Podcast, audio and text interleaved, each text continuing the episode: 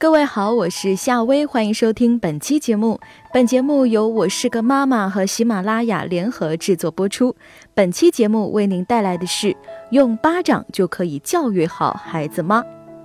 常见的父母惩罚孩子的方式分为三种：一、权力压制，打一顿，靠巴掌解决；二、撤销关爱，走开，我不想看见你；三、说服引导。解释孩子行为不恰当的理由，并提供如何弥补过失的建议。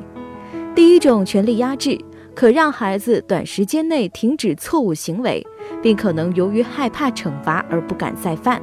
但同时可能会让孩子产生害怕、生气甚至怨恨的不良情绪，影响孩子的心理发展，同时不利于良好亲子关系的建立。孩子可能会变得逆反、抗拒。而且不懂得关心人。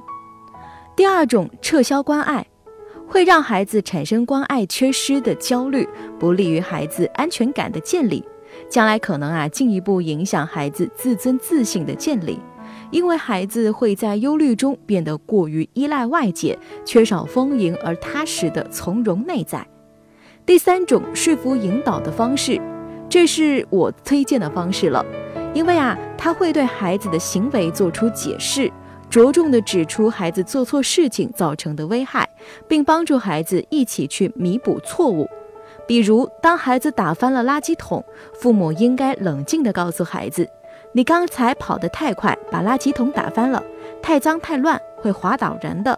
我们一起收拾好它吧。”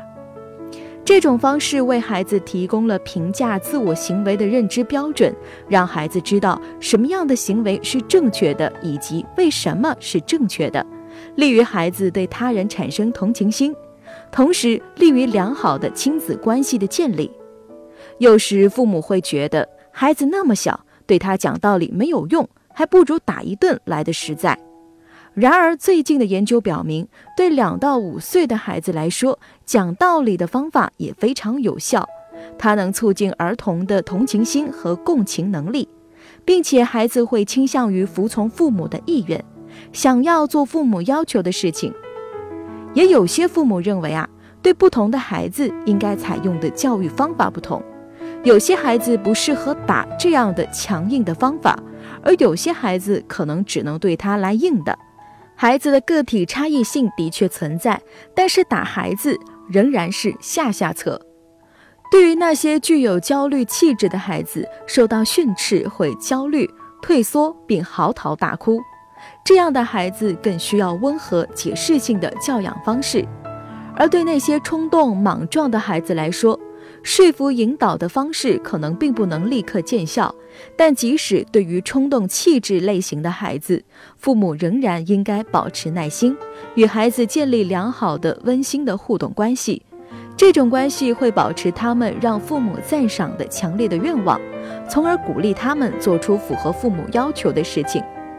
现实生活中，大多数父母不会仅仅使用一种惩罚方式，往往可能会用到几种方式。比如，有些主要使用讲道理的方式，而当惩罚对限制孩子重复过失行为非常必要时，也可能会采用这种惩罚的策略。这种讲道理加适度惩罚的形式，与说服引导类似，也是可推荐的有效方式。好了，本期节目到这里就结束了，感谢您的收听。